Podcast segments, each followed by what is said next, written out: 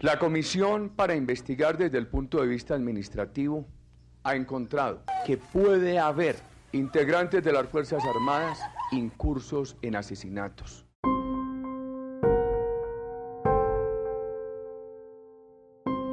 El 29 de octubre del 2008, el entonces presidente Álvaro Uribe Vélez anunció en una rueda de prensa televisada el retiro de 25 miembros del Ejército Nacional vinculados al asesinato de civiles disfrazados como guerrilleros que fueron presentados como bajas en combate. La decisión fue tomada después de que un grupo de mujeres en Suacha, una ciudad al sur de Bogotá, denunciaron públicamente la desaparición de sus hijos, quienes fueron engañados con falsas promesas de empleo y posteriormente asesinados por miembros de la fuerza pública con el objetivo de aumentar artificialmente el número de guerrilleros dados de baja mediante engaños.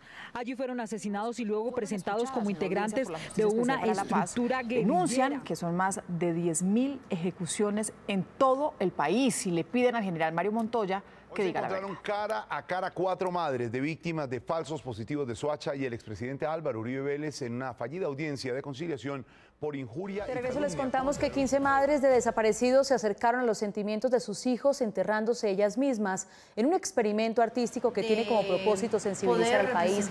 no solamente el caso de mi hijo, sino el caso de más de 6.000 ejecuciones extrajudiciales, donde lamentablemente eh, muchas de las víctimas de este país nos vamos a quedar sin saber realmente la verdad.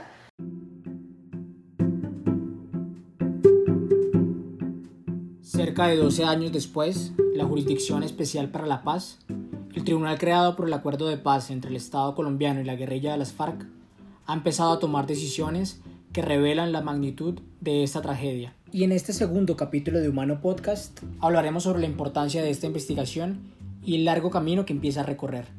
Mi nombre es Edgar Quintero. Y el mío es Laura Parada. Humano Podcast es un proyecto en el que analizamos diferentes realidades, llevando hasta tu oído investigaciones, reflexiones, conversaciones y debates con un enfoque de derechos humanos. Bienvenidos.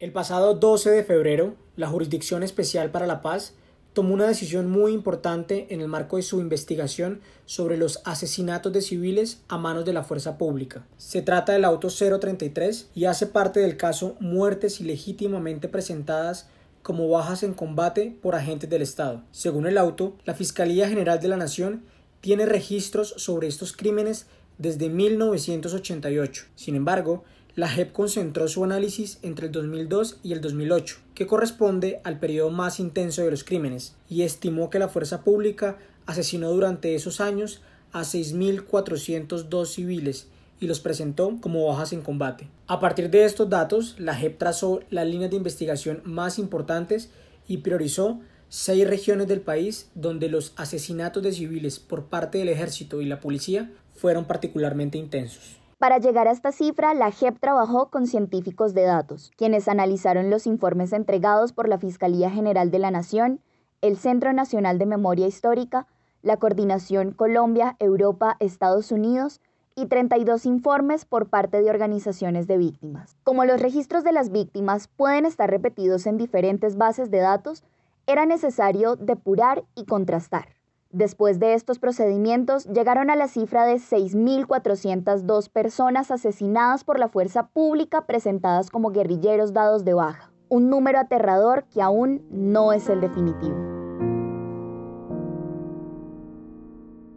El primer subcaso priorizado por la JEP es el de Antioquia, un departamento que registra cerca del 25% de los casos de asesinatos de civiles a manos de la fuerza pública. Uno de cada cuatro de los mal llamados falsos positivos se ejecutaron presuntamente en Antioquia, y uno de los lugares más afectados por los crímenes fue Granada, un pequeño municipio de 10.000 habitantes del oriente antioqueño. Y para entender el contexto social y político en el que se ejecutaron estos crímenes, vamos a contar un episodio que ocurrió en la Plaza de Granada y que explica la justificación política de los falsos positivos y la sorprendente pasividad de la sociedad colombiana.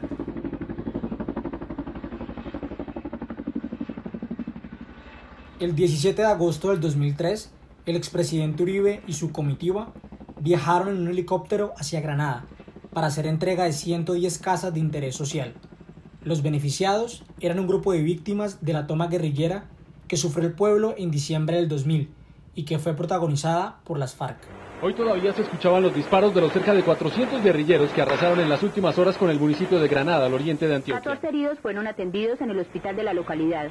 Entre los escombros han rescatado cuatro cadáveres de civiles y tres de policías.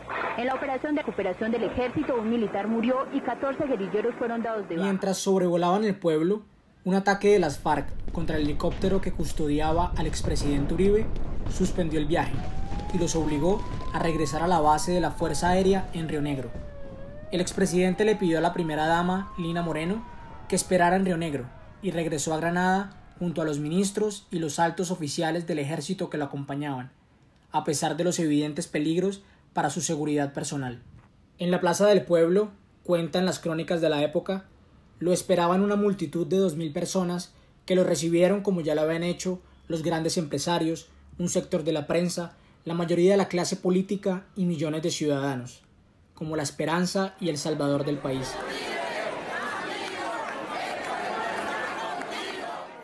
El expresidente Uribe pronunció un discurso sobre la violencia guerrillera. Negó, como lo haría desde entonces, la existencia de un conflicto armado en Colombia y calificó a las FARC, el principal enemigo del Estado, como una amenaza terrorista que debía ser desmantelada por la fuerza pública. Recordemos además la época de la que hablamos. Es 2003 la primera década del siglo XXI. Y esta concepción uribista de la violencia en Colombia, la del terrorismo, encajó muy bien con la política internacional de los Estados Unidos, que después de los atentados contra las Torres Gemelas, el 11 de septiembre del 2001, concentró sus esfuerzos en la persecución de grupos terroristas, sobre todo en Medio Oriente.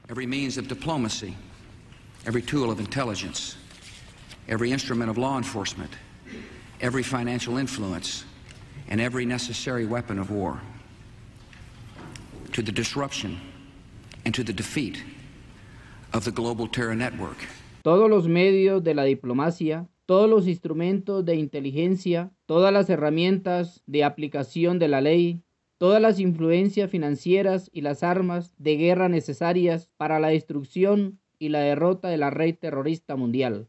Teníamos entonces una opinión pública radicalizada en contra de la violencia guerrillera, sectores sociales con influencia política y económica que se sentían vulnerables y tenían altas demandas de seguridad, un escenario internacional favorable a la lucha antiterrorista y un líder político carismático convencido de que su destino histórico era liderar una cruzada antisubversiva que salvara a las instituciones del Estado.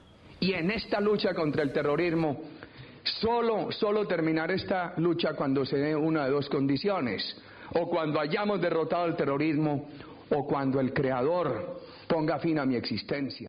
Una política de seguridad agresiva se ejecutó por todo el país e incentivó la comisión de actos perversos, entre ellos el asesinato sistemático de civiles disfrazados de guerrilleros cuyo origen está en las directivas militares que privilegiaban las muertes en combate, como lo sostienen las siguientes declaraciones de miembros del ejército en medio de una versión libre entregada a la JEP. Nosotros eh, militarmente fuimos capacitados, a nosotros nos capacitaron era para dar de baja al enemigo.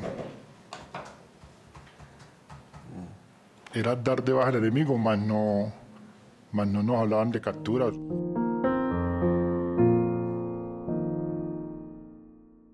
¿Quiénes fueron las víctimas de los asesinatos de civiles a manos del Estado? En las versiones voluntarias entregadas por los militares llama la atención el perfil de las víctimas.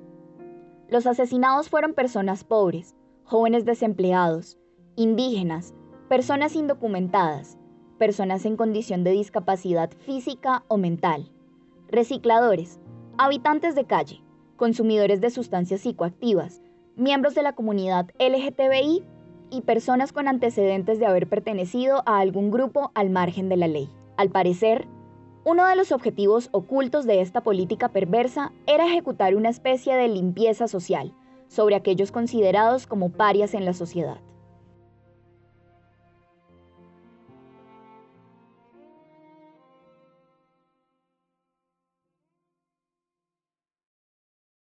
En la última parte de este capítulo vamos a hablar de lo que sigue en el caso de los asesinatos de civiles a manos del Estado. Pero antes, hagamos un breve repaso del funcionamiento de la Jurisdicción Especial para la Paz. Mm, bueno, no tan breve.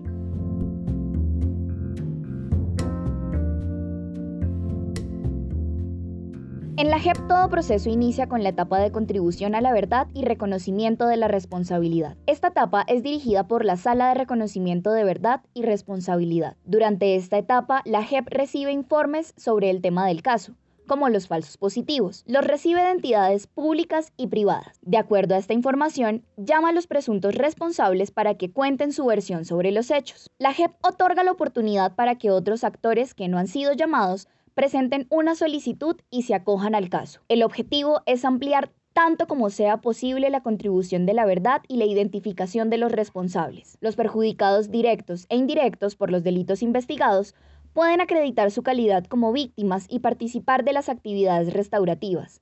El caso de muertes ilegítimamente presentadas como bajas en combate por agentes del Estado se encuentra todavía en esta primera etapa investigativa. Una vez terminada esta etapa, que es la más larga del proceso, la sala de reconocimiento emite una resolución de conclusiones, una decisión judicial que divide a dos grupos de personas. Por un lado, a las personas que aceptaron sus responsabilidades en los crímenes e hicieron un aporte pleno a la verdad, y por otro, a quienes no lo hicieron. Los primeros, aquellos que aportaron a la verdad y aceptaron responsabilidades, deben ir a una audiencia pública para contar lo sucedido ante las víctimas y sus casos son evaluados por un magistrado, quien define las sanciones para reparar el daño causado a las víctimas.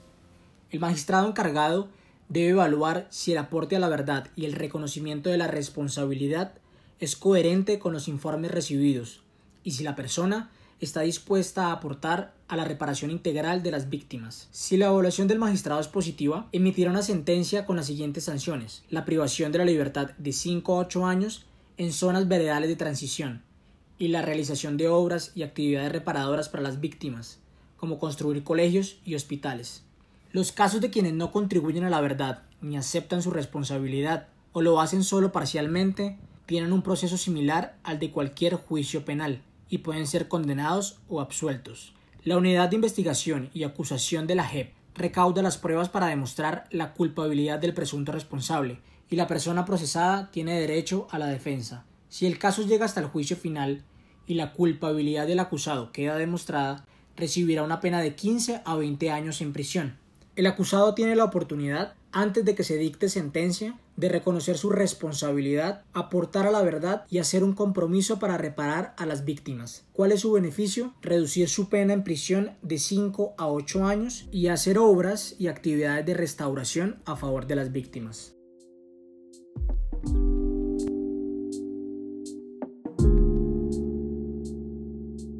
Las próximas decisiones de la JEP sobre este caso serán fundamentales. Recordemos que nos encontramos en la primera etapa del proceso, la de contribución a la verdad y reconocimiento de la responsabilidad. Una vez concluida, la sala de reconocimiento emite la resolución de conclusiones. Con esta actuación sabremos cuántos agentes del Estado reconocen su responsabilidad en estos hechos y cuántos serán llevados a juicio por su renuencia a aportar con la verdad y reconocer su responsabilidad. Los posibles responsables por estos hechos no son solo miembros de la fuerza pública. La JEP puede investigar a cualquier agente del Estado que haya sido autor o cómplice de estos hechos. Y para la JEP, un agente del Estado es toda persona que al momento de la comisión de la presunta conducta criminal fuera miembro, empleado o trabajador de cualquiera de las entidades del Estado, sin importar su jerarquía, condición o fuero, y que haya participado por acción u omisión directa o indirectamente con el conflicto armado. Eso quiere decir que la verdad sobre la estructura estatal que estuvo detrás de estos crímenes y los responsables de permitirlo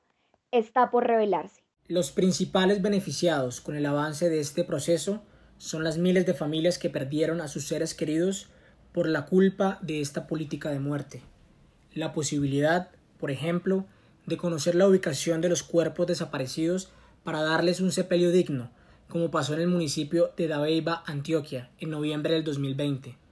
El perdón y el compromiso de no repetición en la voz de los propios victimarios. Las víctimas de estos hechos merecen todo nuestro respeto y honor. merecen que sus heridas sean sanadas, merecen la verdad, ser reparadas en todo cuanto sea posible para que un nuevo capítulo comience en sus vidas.